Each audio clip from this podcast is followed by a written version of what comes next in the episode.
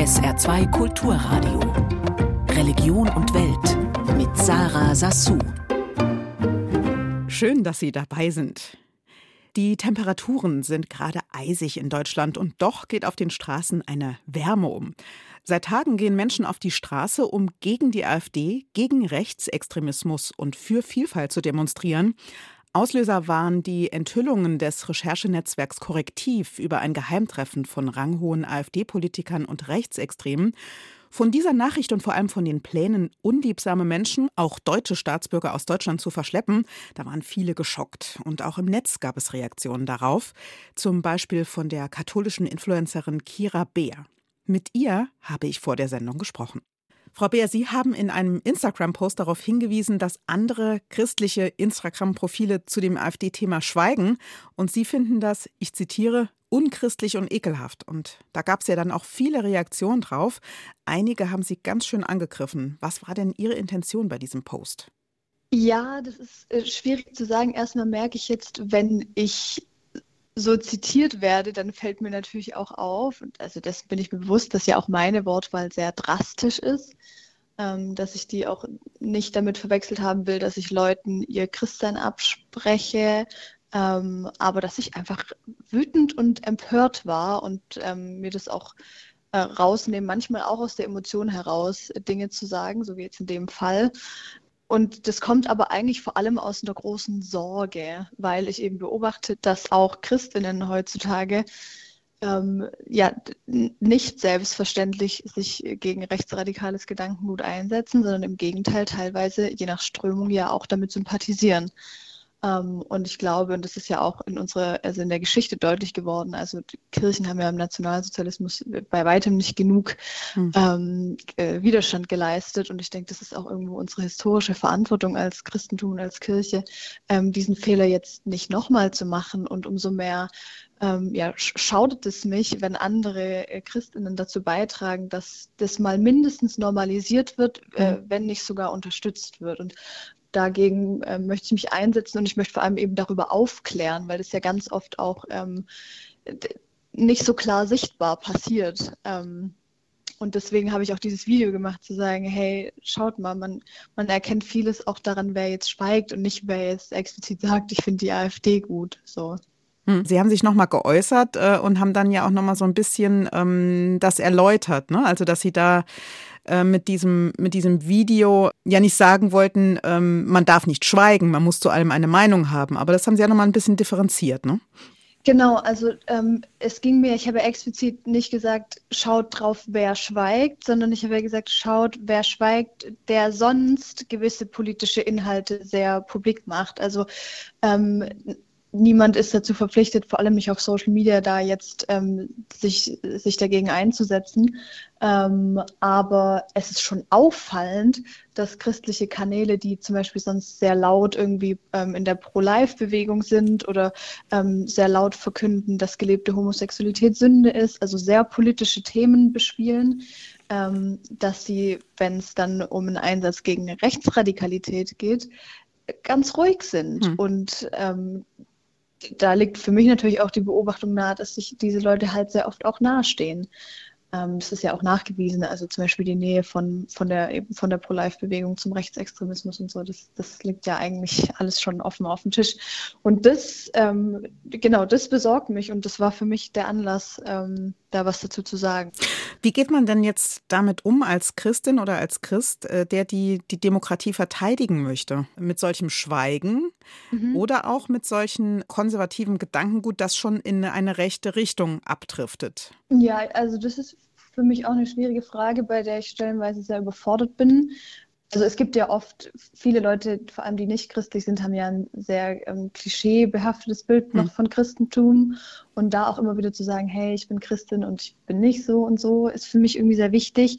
Ähm, aber ich glaube, es, also Bildung ist natürlich was ganz Wichtiges. Und das ist auch das, was ich irgendwie versuche zu machen äh, mit meiner Reichweite, also aufzuklären, ähm, hm. auch mit theologischen, historischen Hintergründen.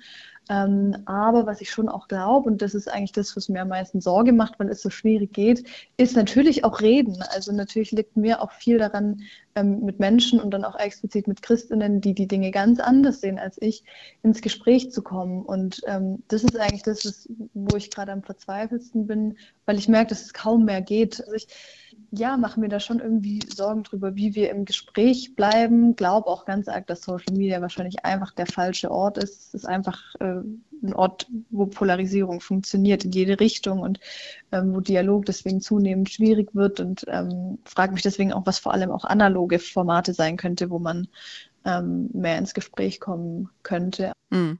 Sind Sie denn eigentlich ähm, so ständig in, in dieser Verteidigungshaltung oder meinen, Sie müssten sie ständig verteidigen, weil Sie ja doch viele Themen aufgreifen, die gerade so aus christlicher oder katholischer Sicht kontrovers diskutiert werden?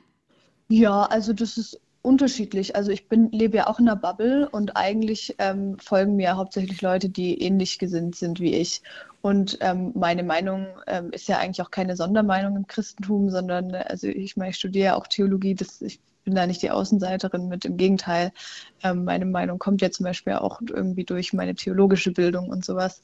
Ähm, und dann kommt es immer drauf an, weil wenn meine Beiträge dann entsprechend so in meiner Bubble bleiben, dann ist es eigentlich alles ganz, ganz kuschelig, weil das gucken hm. sich dann eh nur die Leute an, die das auch so sehen und die ähm, kommentieren, kommentieren das dann positiv oder bedanken sich dafür, dass es auch mal jemand ausspricht oder teilen die Sachen. Ähm, nur eben dann, wenn das so die eigene Filterblase verlässt, so wie das zum Beispiel bei diesem Video mhm. war, das scheint mir irgendwie in sehr rechte Kreise abgedriftet zu sein, dann muss man sich natürlich mit äh, im besten Fall Kritik und im schlimmsten Fall Hass auseinandersetzen. Ähm, äh, auf Hass kann man eigentlich gar nicht viel reagieren, weil da, das ist ja auch keine Grundlage für Dialog. Ähm, und bei Kritik, klar, habe ich schon auch das Gefühl, mich um diese Position verteidigen zu müssen, ein Stück weit auch zu wollen ähm, weil, weil ich ja irgendwo da auch eine Leidenschaft für habe. So. Ähm, aber das ist äh, also jetzt gerade halt viel, aber sonst jetzt auch nicht, nicht an der Tagesordnung, sage ich jetzt mal. Mhm. Also wie würden Sie denn sagen, ist denn gerade so äh, Ihre Situation? Sie haben viel davon gesprochen, dass Sie an Ihre Grenzen kommen, dass Sie äh, über manche Dinge ein bisschen verzweifeln, auf der Suche nach dem richtigen Kommunikations-Diskussionsweg, gerade mit so diesen Gruppen, die äh, eine ganz krass andere Meinung als Sie haben und die zum Teil ja auch äh, ja, menschenunwürdig ist. Ich glaube, man muss sich dann immer fragen, irgendwie inwiefern lohnt sich da jetzt auch die Energie, also vor allem auf Social Media. Da, da muss ich dann auch echt öfter mal mich zwingen zu sagen, du musst es jetzt mal weglegen, das wird jetzt hier nichts bringen. Und das ist, also Social Media ist nicht der Ort, wo ich die Demokratie rette, zum Beispiel. Ja, also dann ähm, muss ich mir dann, glaube ich, auch mal eingestehen, dass ich mal mein Handy weglege und ähm, auf die Straße gehe zum Beispiel. Hm, hm, auf die Straße gehen, wie so viele tausende andere auch. Vielleicht ist das ja dann der richtige Weg. Genau, ist jeden Fall ein Teil des richtigen Wegs, genau. Kira Beer von München aus trägt die katholische Influencerin ihre Meinung zu gesellschaftspolitischen Themen in die sozialen Medien.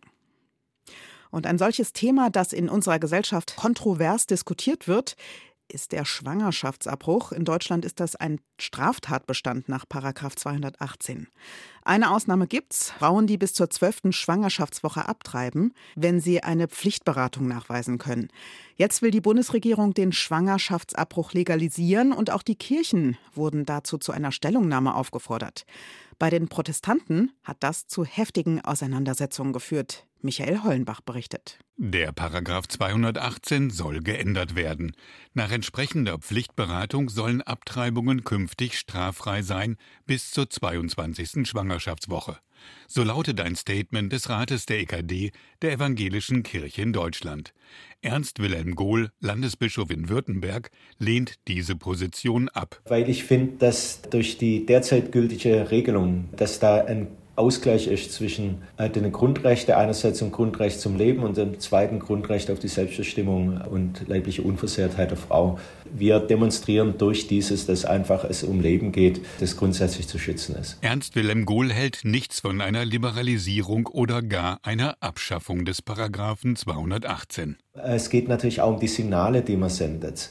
Und wenn ich jetzt einseitig auf Selbstbestimmungsrecht der Frauen, die körperliche Unversehrtheit, einfach die Stärke nach fällt der Schutz des Lebens, verliert da an Gewicht. Das halte ich für fatales Zeichen. Ganz anderer Ansicht ist Eske Wollrath vom Evangelischen Zentrum Frauen und Männer. Also der Dachverband Evangelische Frauen in Deutschland hat die Haltung, dass es sich im Grunde genommen um eine Kriminalisierung von Schwangeren handelt und um nichts anderes als einen Gebärzwang. Ernst Wilhelm Gohl weiß um das Damoklesschwert einer möglichen Kriminalisierung durch den Paragraphen 218, aber Natürlich ist das das rechtliche Konstrukt, aber für keine der Frauen ist das das Thema, mache ich mich jetzt hier strafrechtlich schuldig oder nicht, sondern es geht darum, kann ich eine gute Mutter für das Kind sein? Das ist ja die Frage. Dem württembergischen Landesbischof geht es darum, dass das Lebensrecht des Ungeborenen in Relation zum Selbstbestimmungsrecht der Schwangeren nicht geschwächt werde. Das ist eine hm, Konstruktion, die so zwei potenziell gegenläufige Parteien aufmacht. Wir sagen, es ist ein ganz besonderes Verhältnis, zwei in eins. Also der Embryo existiert nicht ohne die Schwangere und ist abhängig von ihr. Und deswegen sagen wir, indem die Rechte der schwangeren Person gestärkt werden, wird auch die Rechte des Embryos gestärkt. Hinter der Auseinandersetzung verbirgt sich ein grundsätzlicher Dissens über die Frage, wer darüber entscheidet, wie man auf den Fötus blickt. Der Stellenwert des Embryos wird bestimmt durch die schwangere Person die entscheidet, welchen Stellenwert der Embryo hat. Das kann kein Staat machen, kein Gesetz und auch keine Kirche. Der Rat der EKD spricht sich für eine Liberalisierung des Paragraphen aus, aber will die Pflichtberatung noch ausweiten bis zur 22. Schwangerschaftswoche. Eske Wollrath von den evangelischen Frauen hält nichts davon. Weil dieser Pflichtberatung immer so etwas anhaftet wie im Grunde genommen eine Infantilisierung von den Schwangeren, dem gesagt wird, na ja, wir trauen euch das nicht zu, dass ihr eine informierte Entscheidung fällen könnt.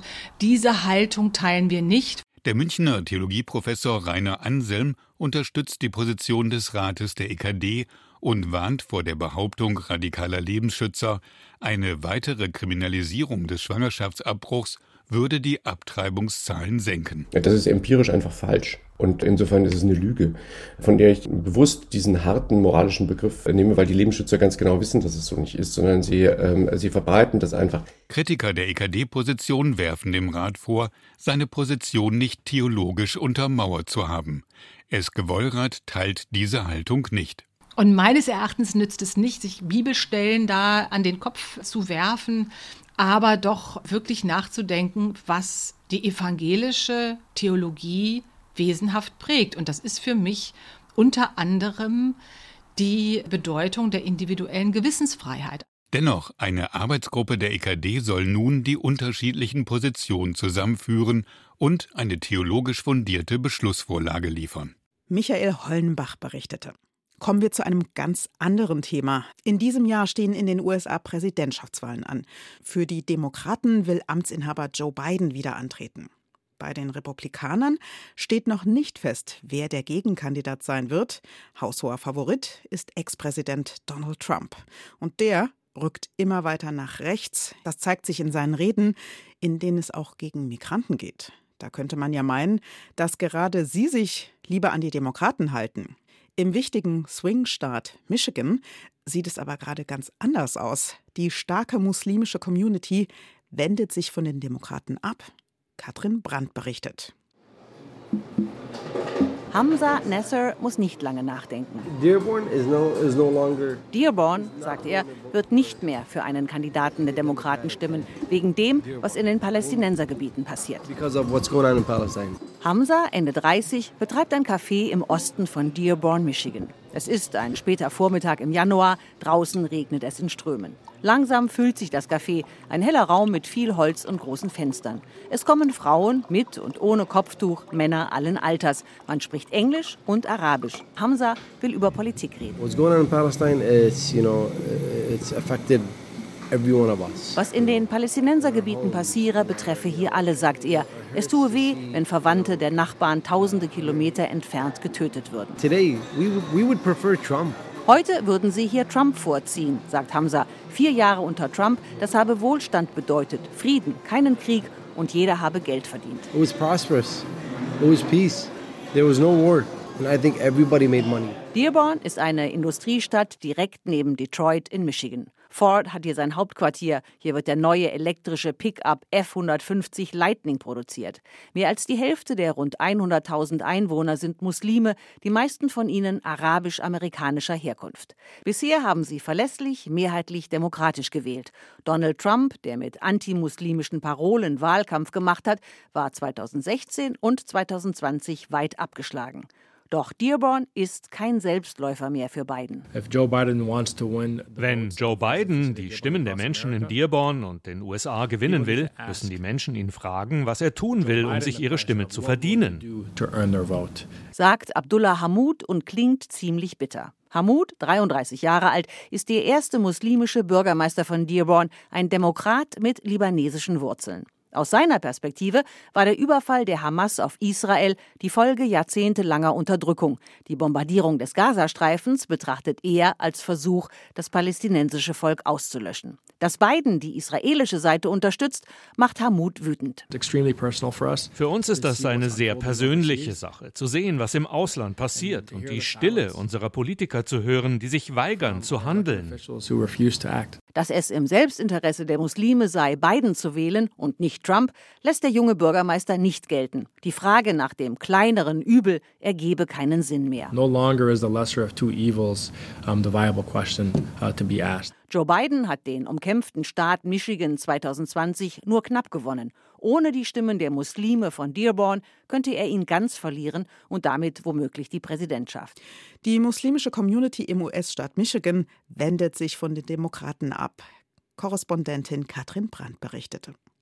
Das war Religion und Welt für heute. Mein Name ist Sarah Sasso. Ich wünsche Ihnen ein schönes Wochenende.